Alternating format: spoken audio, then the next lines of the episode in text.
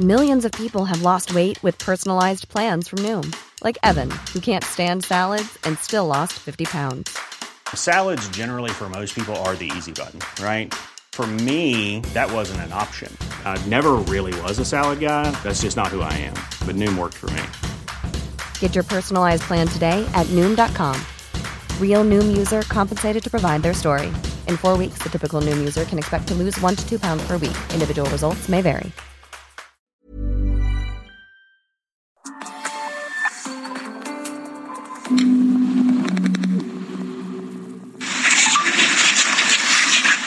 Solamente les quiero decir que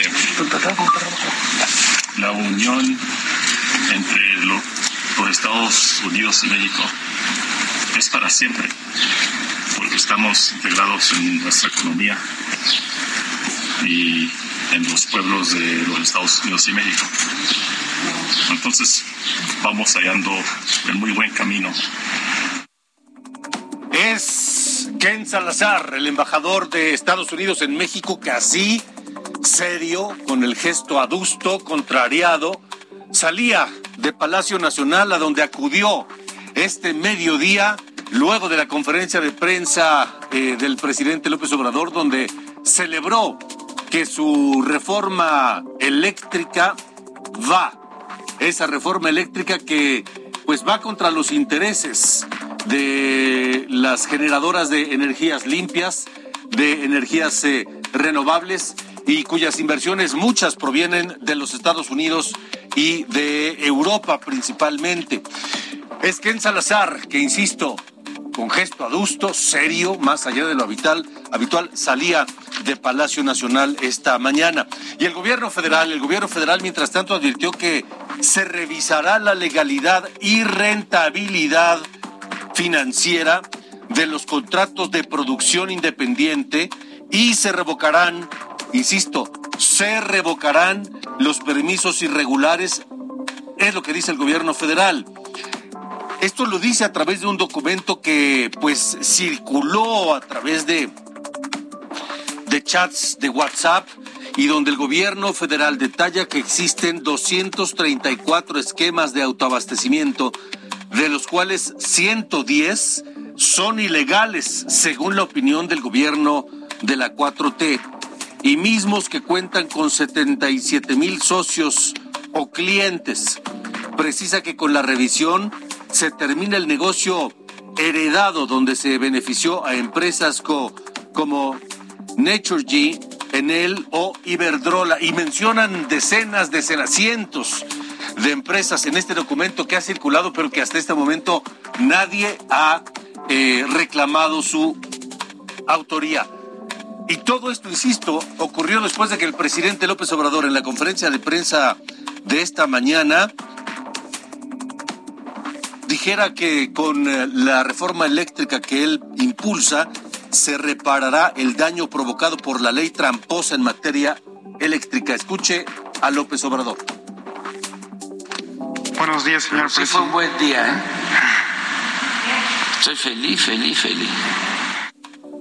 Estoy feliz, feliz, feliz, dice el presidente López Obrador. Sofía García, ¿cómo estás? Muy bien, y tú, bueno, pues vaya tema y da, y, va, y esto apenas arranca, será un fin de semana intenso y también una semana de Semana Santa en donde se estará trabajando. Y bueno, pues es que de aprobarse, de aprobarse esta reforma eléctrica propuesta por el presidente Andrés Manuel López Obrador, como ya lo decías, el gobierno de Estados Unidos podrá llevar a México a un eh, panel de controversia bajo el acuerdo del TEMEC, eh, derivando en sanciones y pérdidas económicas. Y lo anterior, pues lo advirtió Kenneth Smith, el jefe de ne- negociador del Tratado de México. Así que bueno, pues las cosas no están fáciles. Andrés Manuel López Obrador, el presidente de México, advirtió que si el Congreso de la Unión rechaza su propuesta de reforma eléctrica, enviará una nueva iniciativa de reforma a la ley minera que garantice que el litio solo sea explotado por México y no por empresas privadas nacionales ni tampoco extranjeras. El presidente de México señaló que esta nueva reforma a la ley minera solo necesitaría de una mayoría simple en el Poder Legislativo para ser aprobada. Esa es la lucha que sigue, la del litio. Porque una vez que se termine este tema de la reforma eléctrica, sea cual sea el resultado, el gobierno de López Obrador irá tras el litio que se encuentra en el subsuelo mexicano. Pero ya lo decías, que López Obrador advierte que si el Congreso rechaza su propuesta, pues lo que hará, pero de cualquier manera los eh, seguidores, los diputados eh, leales a López Obrador están dispuestos a hacer lo que sea y ya circula esta noche de viernes, cuando son las 8 de la noche con cuatro minutos, ya circula un plan, una estrategia que podríamos llamarle operación bloqueo. ¿Para qué? Para evitar que los diputados de la oposición lleguen al Palacio de San Lázaro, a la Cámara de Diputados, y se presenten a la sesión para poder votar, votar en contra de la reforma eléctrica. Sofía, tú tienes este documento que, que está circulando en esta noche. Eh, le puedo decir a usted que nos escucha que somos el primer medio en tener acceso a este documento que firma. El presidente de la mesa directiva. Eh, digo, no, el presidente de la Jucopo, que es Rubén, Moreira. Ajá Mira, hace unos minutos, como bien dices, en exclusiva tenemos este documento porque empezó a circular porque se convoca a los coordinadores de todas las fracciones parlamentarias para que se lleve a cabo esta reunión mañana a la una de la tarde. En el documento que tenemos aquí en exclusiva en República H, dice que por instrucciones del diputado Rubén Ignacio Moreira Valdés, el presidente de la Junta de Coordinación Política, y a solicitud expresa de los diputados coordinadores de los grupos parlamentarios de Morena, Verde y PT, de conformidad con los artículos 35 y 36, numeral 1, inciso A de la Ley Orgánica del Congreso General de los Estados Unidos Mexicanos, me permito convocar a reunión extraordinaria de trabajo que se llevará a cabo este sábado 9 de abril del año en curso a las 13 horas en la sala de reuniones del órgano de gobierno ubicada en el edificio G, segundo nivel. Así que mañana, Alejandro, todos estarán ahí reunidos por petición de estos eh, diputados de la 4T, que son Morena, Verde y PT. Todo puede pasar. Todo puede pasar, pero si, si, si se consuma esta operación bloqueo para impedir que los diputados de oposición se presenten a la sesión a votar en contra de la reforma de López Obrador, entonces Morena, este Morena del siglo XXI, este Morena de Andrés Manuel López Obrador, va a hacer quedar como un niño de pecho al PRI de Luis Echeverría. Sí, no, nada. Al PRI más rancio, que se recuerde. Al más. Entonces, ya estaremos atentos a lo que ocurra en torno de todo esto. Por lo pronto le agradezco a ustedes que nos eh, sintonizan a través de la cadena nacional de Heraldo Radio. En todo el país, por supuesto, y también a través de Heraldo Televisión. Heraldo Radio con todas sus estaciones, cerca de 90 estaciones en la República Mexicana y por supuesto más allá en los Estados Unidos. Gracias por acompañarnos.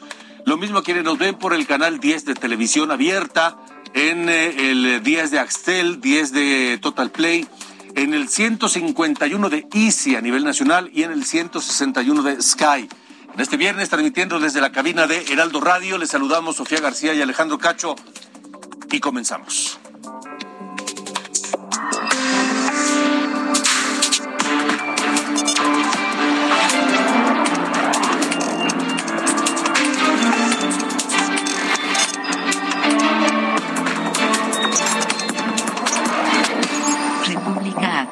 Con Alejandro Cacho. Bueno, por lo pronto hasta ahí el tema de la reforma eléctrica que pretende López Obrador, que impulsa López Obrador y que están dispuestos a hacer absolutamente todo, hasta lo impensable, como lo han hecho también los seguidores de López Obrador y Morena en torno del ejercicio de revocación de mandato del próximo domingo. Así es, y es que, bueno, pues la Comisión de Quejas del INE justamente llamó la atención de funcionarios de la Ciudad de México y también del gobierno federal en torno a esto que tú ya mencionas, porque han hecho lo que han querido. Vamos a escuchar. La Comisión de Quejas y Denuncias del Instituto Nacional Electoral llamó la atención de 18 servidores públicos de la Ciudad de México que participaron en un mitin en el Monumento a la Revolución el pasado 6 de abril para que se conduzcan con imparcialidad y neutralidad y así no influir en la jornada de consulta del próximo domingo 10 de abril. En la misma sesión también dictaron medidas cautelares a 12 personas que trabajan en gobierno y al dirigente nacional de Morena, Mario Delgado, para que retire decenas de publicaciones en redes sociales. Todas las restricciones constitucionales que expresamente se incluyeron en la Carta Magna en diciembre de 2019, cuando se incorporó la figura de revocación de mandato, todas las prohibiciones para los funcionarios públicos fueron vulneradas en este meeting que tuvo pues un formato propio del cierre de campaña recordaron que la Suprema Corte de Justicia determinó que los partidos políticos no pueden promocionar la revocación de mandato y tampoco incidir en el voto de la ciudadanía. Así que al analizar la demanda de los partidos políticos PAN y PRD, los consejeros electorales determinaron que procede medidas cautelares contra la jefa de gobierno de la Ciudad de México, Claudia Sheinbaum, la secretaria del Trabajo, Luisa María Alcalde, el dirigente nacional de Morena, Mario Delgado, y alcaldesas y alcaldes capitalinos. Los consejeros electorales advierten que no hay duda en su decisión. Podría yo pensar que cuando no se ha judicializado un tema, existiría duda respecto de si hay posiblemente un error de lectura de parte de quienes integramos esta comisión frente al posible ilícito, porque estamos en medida cautelar. Se impugnó la primera vez, se confirmó. Se impugnó la segunda vez, se confirmó. Vino un decreto y también se dijo que era inaplicable a este proceso eh, de revocación de mandato. Así que claridad existe. Lo que no existe es el compromiso democrático Respecto a la demanda de los partidos políticos PAN y PRD sobre uso indebido de recursos públicos, los consejeros electorales determinaron que es improcedente y que le corresponde a la sala regional especializada del Tribunal Electoral resolver el fondo del asunto. Amado Azueta, República H. Ese es el otro gran tema que hoy, hoy se está viviendo en México. Integrarle a consultores, este esta organización que preside el doctor Luis Carlos Ugalde, que hace pues análisis y, reportes y diagnósticos sobre temas legislativos, de democracia, electorales y demás, ha, dado a conocer un reporte especial titulado Revocación de Mandato 2022, en el que Integralia hace un, análisis de qué va a ocurrir el domingo, qué, o bueno, qué puede ocurrir el domingo y a raíz del resultado de este ejercicio del domingo, qué podría venir. Esta noche le agradezco al doctor Luis Carlos Ugalde que nos eh, acompaña aquí en República H. Luis Carlos, gracias, buenas noches. Qué, interesante eh, documento y, queremos que nos lo comentes, por favor. Sí, Alejandro, muy buenas noches. Eh, pues este reporte de Integralia Consultores lo que analiza es los escenarios que se van a vislumbrar a partir de este domingo como tú has señalado en la nota que acaban de eh, transmitir, eh, el gran problema de esta revocación de mandato es que ha estado plagada de irregularidades. Morena y el gobierno han violado abiertamente la ley y han deformado un derecho a revocar a un presidente y lo han convertido en un acto de propaganda política. Ese es el gran problema de este ejercicio, que es una simulación. Le quitaron el derecho a quienes quieren quitar a un presidente y se lo dieron a los partidos que apoyan al presidente. Ese es el gran problema. Y el problema es que pues, se ha hecho violando la ley abiertamente por parte de todos, empezando por el presidente de la República. La pregunta es qué calidad de, ejercicio eh, estamos teniendo cuando faltan dos días para que esto ocurra. Existe ya el riesgo, ya se está comentando, de que este ejercicio puede ser anulado, es decir, se llevará a cabo el próximo domingo, pero es probable que el Tribunal Electoral posteriormente, al analizar todas las quejas que se han presentado, diga que carece de validez simplemente por el número de violaciones a la ley. Ese creo que es el tema en este momento. Sabemos que el domingo, Alejandro, va a votar un número pequeño de personas. La consulta requiere que vote el 40% de los electores, pero seguramente no llegará ni al 15, 16%. Quiere decir que el ejercicio no tendrá ninguna relevancia jurídica. El problema ahora es que además puede ser invalidado todo por este tipo de violaciones a la ley. ¿Qué va a pasar después del domingo, Alejandro? Pues el lunes el presidente va a celebrar que la mayor parte de quienes fueron a las urnas votaron para que se quede, lo cual es previsible. ¿Por qué es previsible? Pues porque el presidente es popular, porque nadie está pidiendo que se vaya, salvo él que quiere organizar esta consulta para simular de que hay un, un pleito entre gente que quiere que se vaya, que yo no los veo, y él que quiere que se quede. Entonces, va a ganar que se quede, eh, va a atacar al INE, porque va a decir que por culpa del INE fue poca gente a votar. Y pues, fin de la historia. Me parece que es un esfuerzo enorme para algo tan irrelevante eh, que ha costado mucho dinero, Alejandro.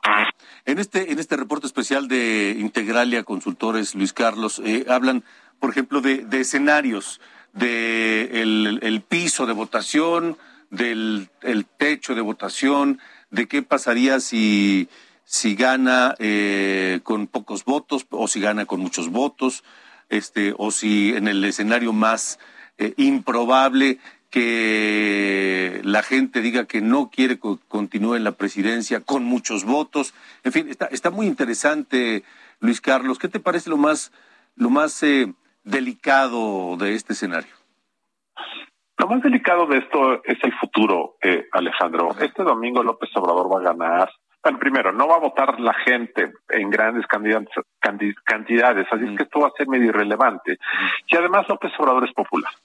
Pero el, el, el tema es lo que queda para el futuro. Imagínate que estamos en 2028, el siguiente sexenio. ¿Quién va a ser presidente? No sé. Pero imagínate quien sea, que en 2028 ese presidente o presidenta no va a ser tan popular como López Obrador. Difícilmente alguien va a ser tan popular en el futuro como López Obrador. Dos, eh, pues no sabemos cómo está la situación económico-política del país. Entonces, esto se va a convertir en una bomba de tiempo que todos los presidentes en las próximas décadas van a enfrentar el riesgo de que lo quieran quitar al cuarto año. Y esto que suena bonito, como dice López Obrador, el pueblo pone, el pueblo quita, en realidad se puede convertir en un instrumento de conspiración. Es decir, que quienes te quitan son tus enemigos y manipulan la información para que el pueblo te quite. Entonces, esto se va a convertir en una amenaza latente y esto va a generar, creo yo, algunos riesgos de inestabilidad política. Primera cosa. El segundo tema es que todos los presidentes van a estar siempre con la preocupación de que alguien los quiera quitar al cuarto año. Entonces, un sexenio de seis años, estable, predecible, se va a convertir en un sexenio de cuatro años, porque sabes que tienes que cumplir, tienes que gobernar, porque al cuarto año te pueden quitar. Y entonces toda tu política pública va a estar dirigida a, en cuatro años, darle gusto a la gente. Y muchas veces los presidentes tienen que gobernar con una visión de futuro. Y hay cosas que no son lucidoras al principio, pero que a la larga le benefician al país. Pero eso va a dejar de ser útil porque lo que tú tienes que hacer es sobrevivir al cuarto año porque te pueden quitar. Y esto yo creo que va a generar una visión cortoplacista que va a afectar la generación de proyectos de largo plazo que no dan aplausos, pero que son importantes para el país. Ahora, Luis Carlos, hablas de, de esta cantidad de votos, más de 30 millones de votos que obtuvo Andrés Manuel López Obrador en la elección de 2018. ¿Qué pasaría si en, lo, en el escenario que es más probable no alcanza esa cantidad de votos? ¿O qué pasaría si no alcanza Morena y sus aliados la cantidad de votos que obtuvieron el año pasado en las elecciones intermedias? Y entonces todos los escenarios cambian de acuerdo a ese número de votos. Pues sí, yo creo que la lectura política real del domingo es que si López Obrador no logra mantener esos 30 millones de votos de 2018, pues es una pérdida a su popularidad. Mm. Y es culpa de López Obrador, porque él hizo de esto una ratificación. Y se trata de una ratificación, pues ratificar supone mantener el apoyo original. Cualquier número menor a 30 millones puede ser leído como que el presidente pierda apoyo. Esa es la realidad. Entonces, pues ese número no lo va a alcanzar. ¿Cuántos votos va a obtener López Obrador el domingo para que siga? Pues probablemente 10 millones, 11 millones, 8 millones, no sé. Va a haber una pérdida de 20 millones de personas. Claro, esas personas no, no van a ir a votar porque no les interesa, porque les parece irrelevante, o muchos porque ya los perdió porque lo porque se decepcionaron de él.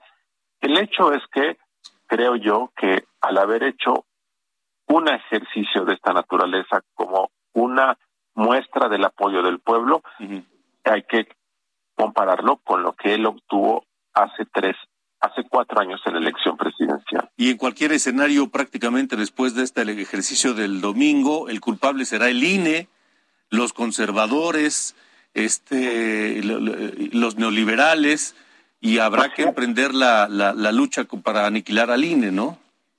Así es, pero eso va a ocurrir con o sin consulta, eso va a seguir porque el presidente quiere eh, remover, modificar, cambiar al INE y esto con o sin consulta está ocurriendo. Luis Carlos, ¿tú ves eh, que hay elementos para que el Tribunal Electoral del Poder Judicial de la Federación anule este ejercicio de revocación de mandato? Totalmente, Alejandro. Yo nunca había visto una un proceso electoral con tantos vicios, con tantas violaciones, con tantos recursos ilegales como este. Nunca lo había visto. Y dada la naturaleza y la generalidad, la generalización de estos de estas violaciones, creo que sí hay al lugar para que se anule el proceso de consulta de revocación. Frente a este escenario y lo que hemos visto de Morena y sus aliados, ahora el PRI del más rancio de los 70 parece niño de pecho, ¿no? Así es, Alejandro, efectivamente. Doctor Luis Carlos Ugalde, te agradezco mucho y de verdad en, en, Integralia Consultores, en la página, el sitio de Integralia Consultores en Internet está el, el estudio completo que se llama Revocación de Mandato 2022. Muy, muy no, no está, ah, no, está, Alejandro ah, todavía, porque, porque por una cuestión del tema de veda ah, electoral, pensamos que lo más prudente era nos, nos subirlo, lo enviamos a algunos amigos, colaboradores, medios como tú, pero a partir del lunes estará disponible. Ah, ok, entonces a partir del lunes. De acuerdo, doctor Luis Carlos Ugalde, gracias. Gracias. Hasta luego. Buenas noches. El doctor Luis Carlos Ugalde, presidente de Integralia Consultores. Cuando se publique, échele un vistazo. Está interesante. Está muy interesante. lunes vamos a ver si. Así es. Bueno, pues vamos. Vamos a otras cosas porque es viernes. ¿Ya estás listo? Yo ya. Yo ya. ¿Tú ya? Ya. Ya casi tienes el short y todo listo. Bueno, pues ya inició la temporada vacacional para muchos y muchas, así que bueno, pues el descanso se extiende hasta el viernes 15 de abril y aunque los estudiantes de nivel básico disfrutarán una semana más, hasta el viernes 22 de abril.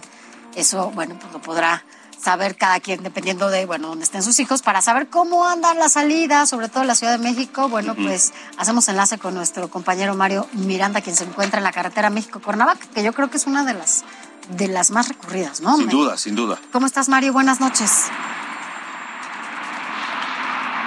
¿Qué tal? Buenas noches. Pues nos encontramos en la caseta México Cuernavaca y es que este día dio inicio las vacaciones de Semana Santa, por lo cual se espera la salida de miles de vacacionistas, los cuales se dirigen a algún destino turístico del sur del país. Comento que pudimos checar en estos momentos que se encuentran saliendo 30 automóviles por minuto de las ocho garitas que se encuentran abiertas de esta caseta México Cuernavaca. Se espera que en los próximos días aumente la salida de vacacionistas de esta autopista México-Guardavaca.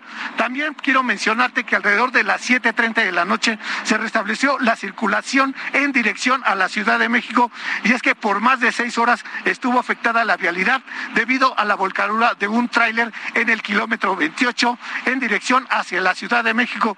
Pues Alejandro, como puedas apreciar, la salida de los automovilistas, de los vacacionistas en estos momentos es muy poca la actividad. Esperemos que en las próximas horas o en los próximos días aumente la actividad de vacacionistas. Tenlo por seguro, Mario, gracias. Tenlo por seguro. Mañana quiero ver la carretera en la mañana, en la tarde. Prepárense, pero bueno, pónganse cómodos. Este. Le quiero decir a usted que nos escucha, que, que sigue República H, que esta noche tenemos un estreno aquí en el programa. Tenemos el estreno de un melodrama o podcast como Para los chavos ahora, sí, ajá. con un podcast llamado Qatar 2022. Ajá. Qatar Airways. Ok. Esta aerolínea, la más eh, Pues sí. importante y lujosa del mundo, que nos dijeron que iba a venir a México. ¿Pero a Pero, dónde? pero y, a- y a la IFA. Pero bueno, vamos a platicarle sobre esta, este melodrama Qatar 2022. Después de una pausa, aquí en República H. No se vaya.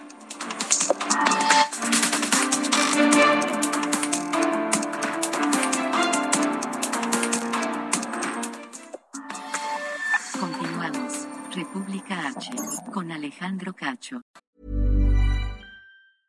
Cool fact a crocodile can't stick out its tongue. Also, you can get health insurance for a month or just under a year in some states. United Healthcare short term insurance plans, underwritten by Golden Rule Insurance Company, offer flexible, budget friendly coverage for you. Learn more at uh1.com.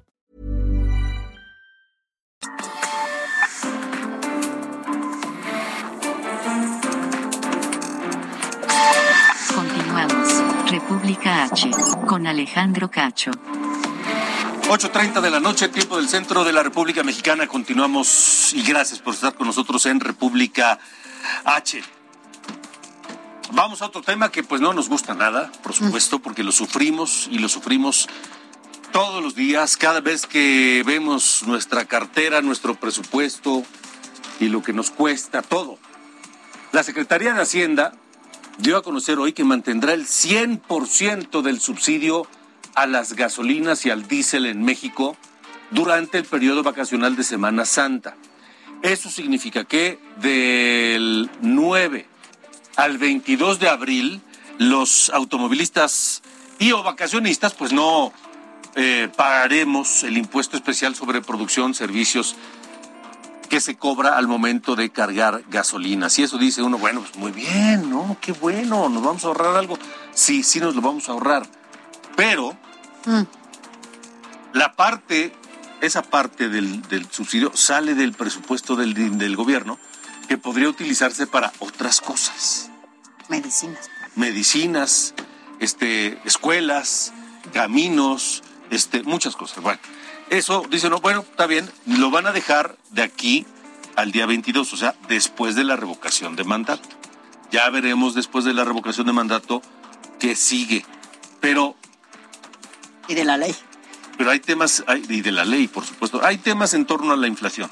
Así es, anoche, anoche le informábamos aquí en este espacio que por séptimo mes consecutivo el índice nacional de precios al consumidor se ubicó arriba, arriba del 7 puntos y en esta ocasión la inflación fue de 7.45% a tasa anual. Este es su nivel más alto en 21 años, según información del INEGI.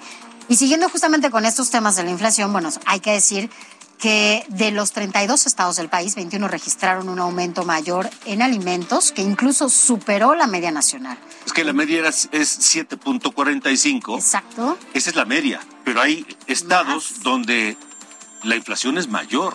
Incluso en algunas el doble. Por ejemplo, Campeche con un incremento del 9.6%. Zacatecas con 9.1%.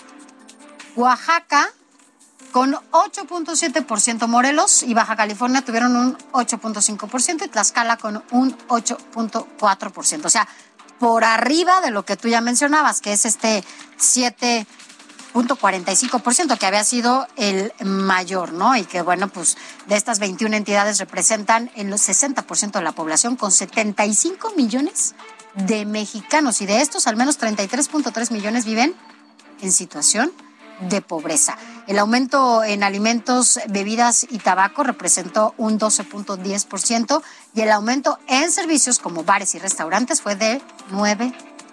Pero Así además, fíjate, Campeche es el estado con mayor inflación, 9.6%, Ujú. y es un estado pobre. que, además, Eh, Oaxaca, Otro estado pobre. Muy pobre. Muy pobre. Marginado. 8.7% de inflación. Morelos, que es otro estado pobre, 8.5% de inflación. Es decir, Tlaxcala, otro estado pobre, pobre, 8.4% de inflación. Es decir, están por arriba del promedio nacional de inflación. En una pobreza total y marginados, en donde incluso ni siquiera los servicios básicos tienen muchas veces Sí, en sí, esas sí. zonas. ¿no? Terrible. Terrible. Son las eh, 8 de la mañana, con- 8 de la mañana, 8 de la noche con 34 minutos, tiempo del centro de la República Mexicana. Vamos a Oaxaca.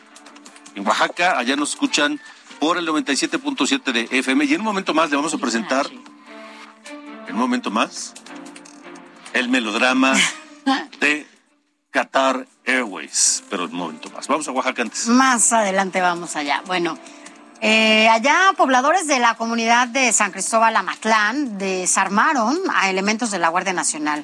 Y quien tiene toda la información eres tú, Karina García. ¿Cómo estás? Muy buenas noches. En Oaxaca, la comunidad de San Cristóbal Amatlán se autonombró municipio autónomo, declaró la guerra al Estado mexicano y desarmó elementos de la Guardia Nacional.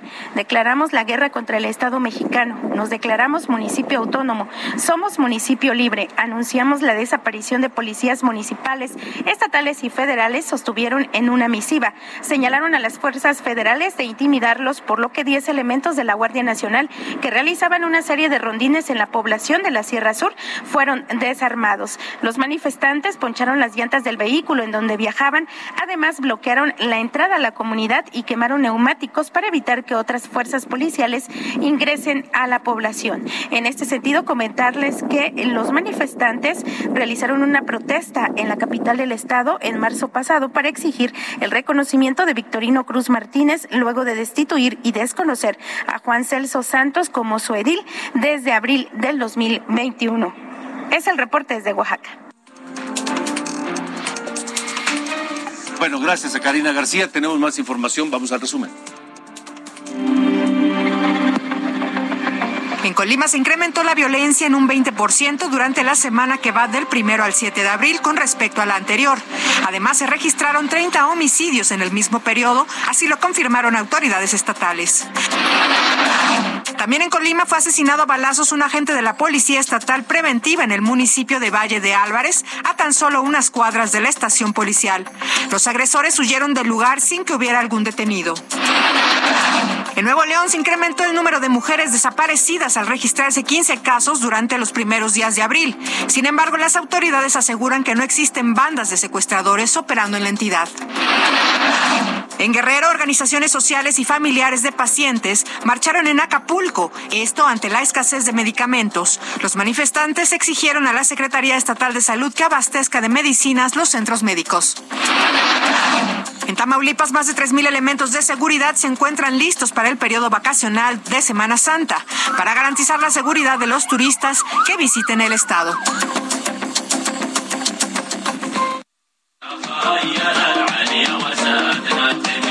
يلا هاليوم يا المطلوب وانت الولي. يا عظيم الرجا والشان يا المعتني. سلم الزحل والزحزح والحظ لي. شيخنا خيال العليا وسادنا. República H presenta خيال العليا وسادنا تبي Qatar Airways. وابشري يا قطر العز واستبشري. programa cómico, mágico, político, musical, protagonizado por Marcelo Ebrard, Qatar Airways, el gobierno de México y la molesta prensa internacional.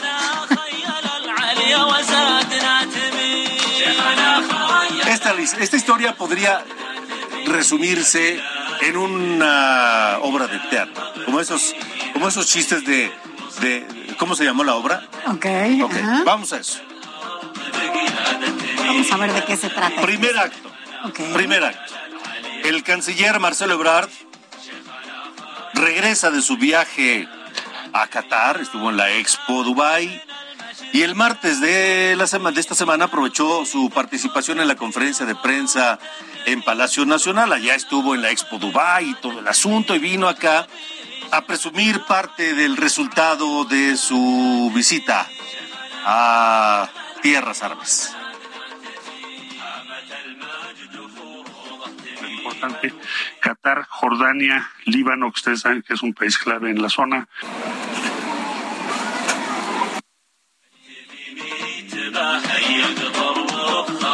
Lo que dijo el cardenal, el cardenal, lo que dijo el canciller Marcelo Ebrard es que eh, el CEO de Qatar Airlines, que es la, la aerolínea más lujosa, grande, importante del mundo, pues había manifestado el interés de Qatar Airlines de volar a México, pero no solo a México, sino al Aeropuerto Internacional Felipe Ángeles, recién inaugurado. Ese es el primer acto. Segundo acto. Esa noticia duró, solo apenas unas horas porque, de acuerdo a la agencia Reuters de noticias, pues una, un vocero de Qatar Airlines desmintió al canciller Marcelo Ebrard y es una, un cable de Reuters fechado el 6 de abril en la Ciudad de México que dice Qatar Airways dijo que no tiene planes de operar vuelos a México, a la Ciudad de México, ni al nuevo Aeropuerto Internacional Felipe Ángeles, contradiciendo las aseveraciones del gobierno de que la aerolínea quería utilizar precisamente el aeropuerto Felipe Ángeles. Tercer acto. Luego de esta declaración, el vocero eh, eh, de Qatar Airlines, el gobierno de México quiso salir en apoyo del canciller Ebrard y publicó un tuit, un tuit en el que insistió que hay interés de Qatar Airlines por volar al aeropuerto internacional Felipe Ángeles con motivo pues del Mundial de Fútbol que se va a llevar a cabo en este año. Y dice este tweet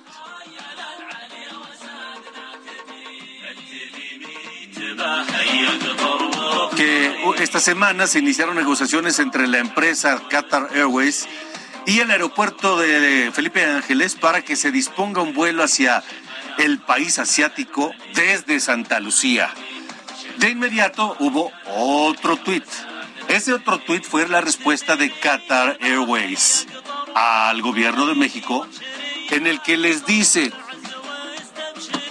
en ese tuit les pide Qatar Airways al gobierno de México, le pide amablemente que cualquier consulta que tenga que hacer, pues lo haga en inglés o lo haga en árabe para poderlos apoyar mejor en el futuro. Gracias. Así le contesta Qatar Airways.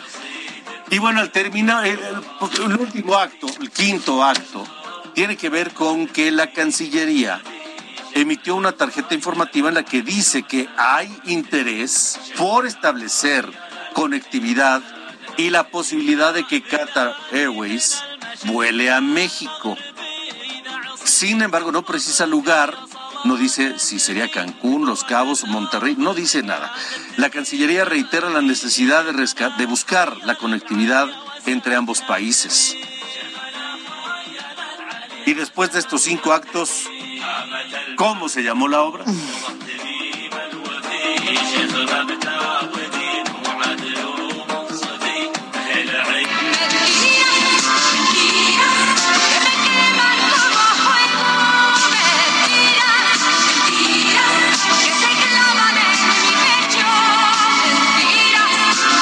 Es cuando aplica él. El qué pena, sí, sí, no, sí, sí. no, no, no. Pero no el, el, el tweet de, de Qatar Airways, donde les dice al gobierno mexicano, por favor, la, próxima, hablen en inglés o en árabe para poderles ayudar bien. No, no, no, no, no. Y, y- y luego la- el cable de Reuters, donde dice que eh, un vocero de Qatar Airways dice que no hay planes de volar a México. Ni a México, ni desde México. Así que Oye, lo que es, quedar, lo que es, querer quedar bien con ya sabes quién. ándale, ándale. Porque eso de, ay, van a venir al Felipe Ángeles, Sí. es para que veas que ando haciendo la promoción Sí, tu aeropuerto y entonces van a venir, ¿no? Los... Pero bueno, Pero bueno, ¿cómo se llamó la obra? Mentiras, mentiras. Son las 8 con 43 tiempo del centro de la República Mexicana. Tenemos información sobre COVID. vámonos, así es. Vámonos a ver qué dice Sara. ¿Tenemos a Sara? Ah, vámonos entonces a otra información. Ahorita regresamos con COVID. Vámonos a información ya más, más seria. Y es que, bueno, pues es el día 44 de la guerra eh, Ucrania y, bueno, pues allá se robó la imagen del día en Ucrania porque decenas de personas resultaron heridas. Intentaban huir eh, y la ONU consideró este ataque como algo completamente inaceptable y pidió que los autores rindan cuentas. Vamos a escuchar.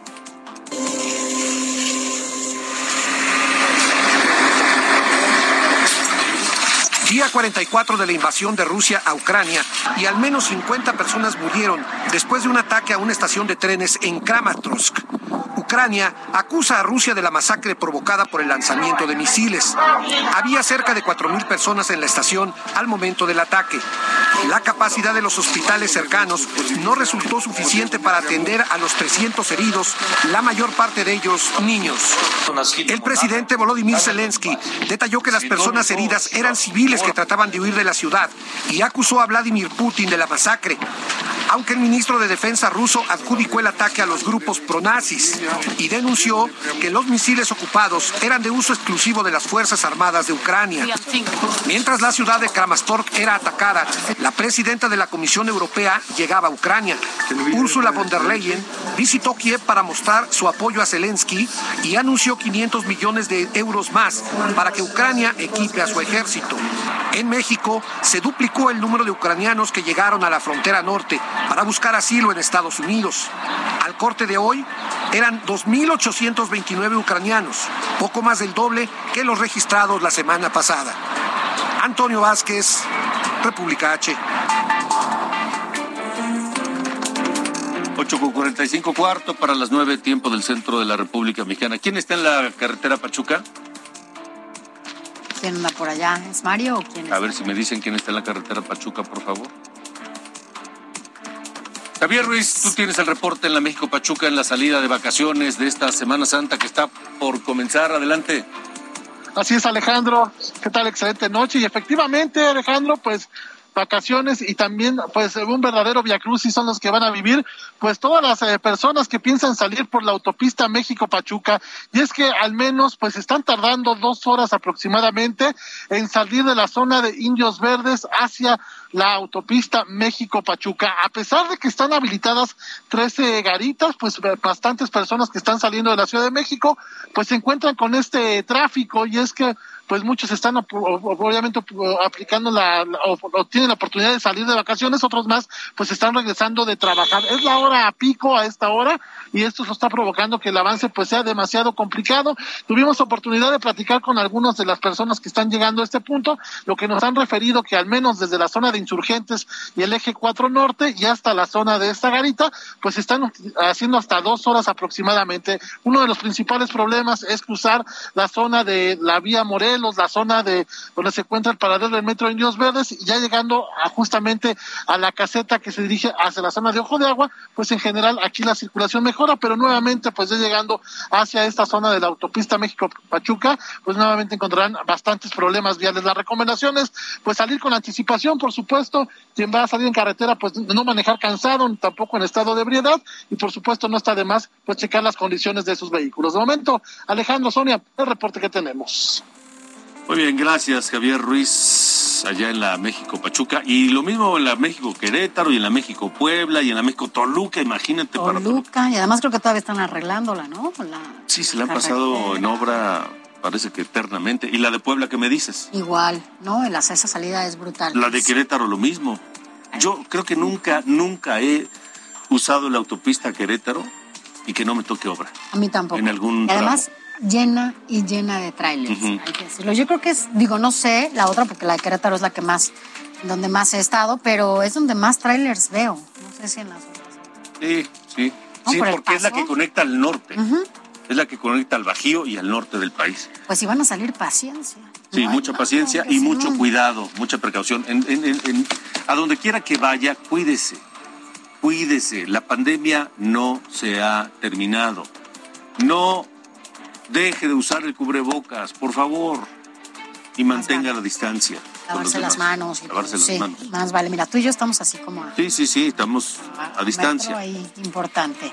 Pero bueno, justo por esto que dices, es momento de saber cuál cuáles el, los reportes de la Secretaría de Salud que indican que desde el inicio de esta contingencia por COVID-19 en México se han presentado 93.825 casos confirmados de COVID-19 en menores de edad, es decir, en estas personas que no están vacunadas y ubicándose esta enfermedad como la principal causa de mortalidad infantil. Esto a partir de la pandemia. También la Secretaría de Salud informó que los 32.216 contagios de COVID-19 registrados ayer, 7 de abril, que los dábamos a conocer en este espacio, se deben a una actualización de datos extemporáneos realizada por el IMSS y se explicó que el 89% de estos casos migrados cuentan con fecha de inicio de síntomas durante el 2021. En tanto, sigue la tendencia a la baja en cuanto a contagios.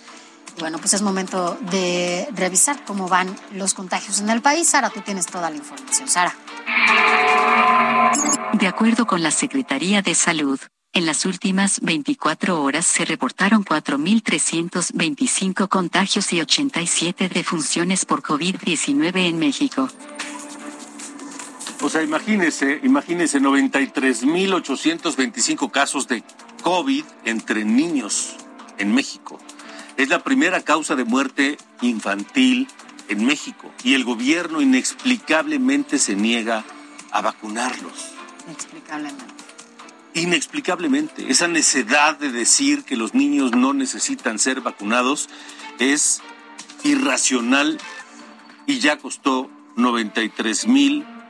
93.825 vidas infantiles. Seguramente usted, como muchos otros mexicanos, entre los que me cuento, queremos que en algún momento los responsables del manejo de la pandemia en México rindan cuentas ante la justicia.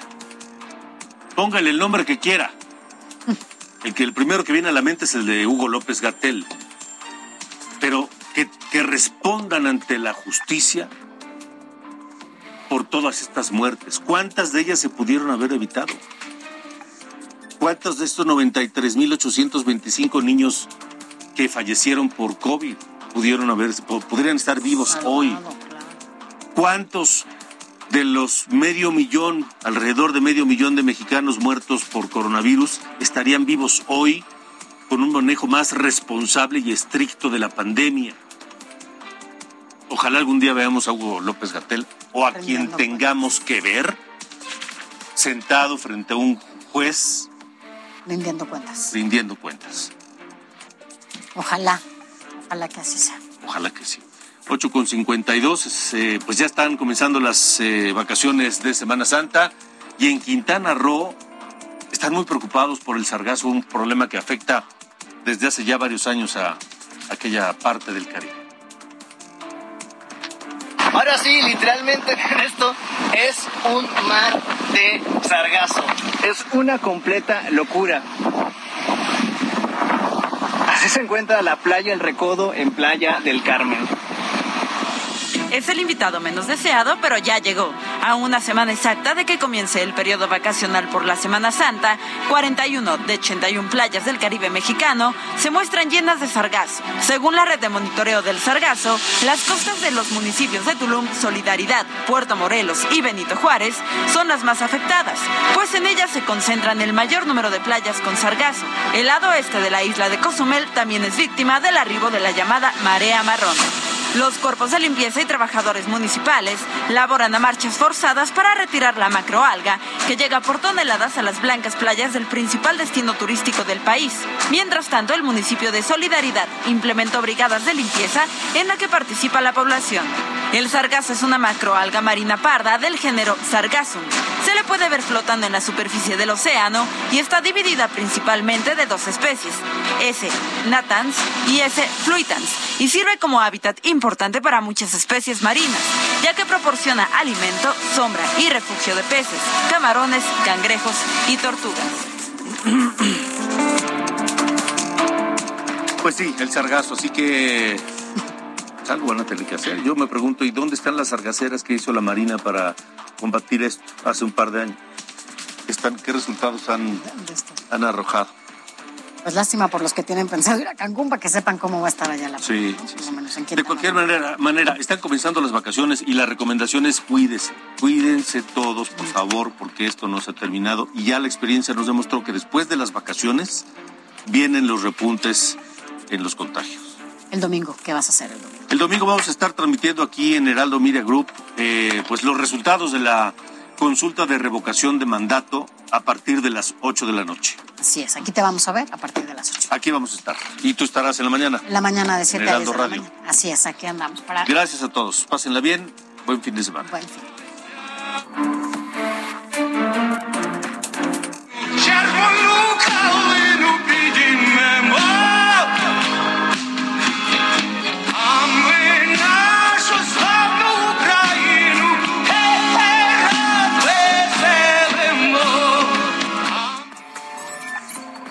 Esto fue República H con Alejandro Cacho. Planning for your next trip?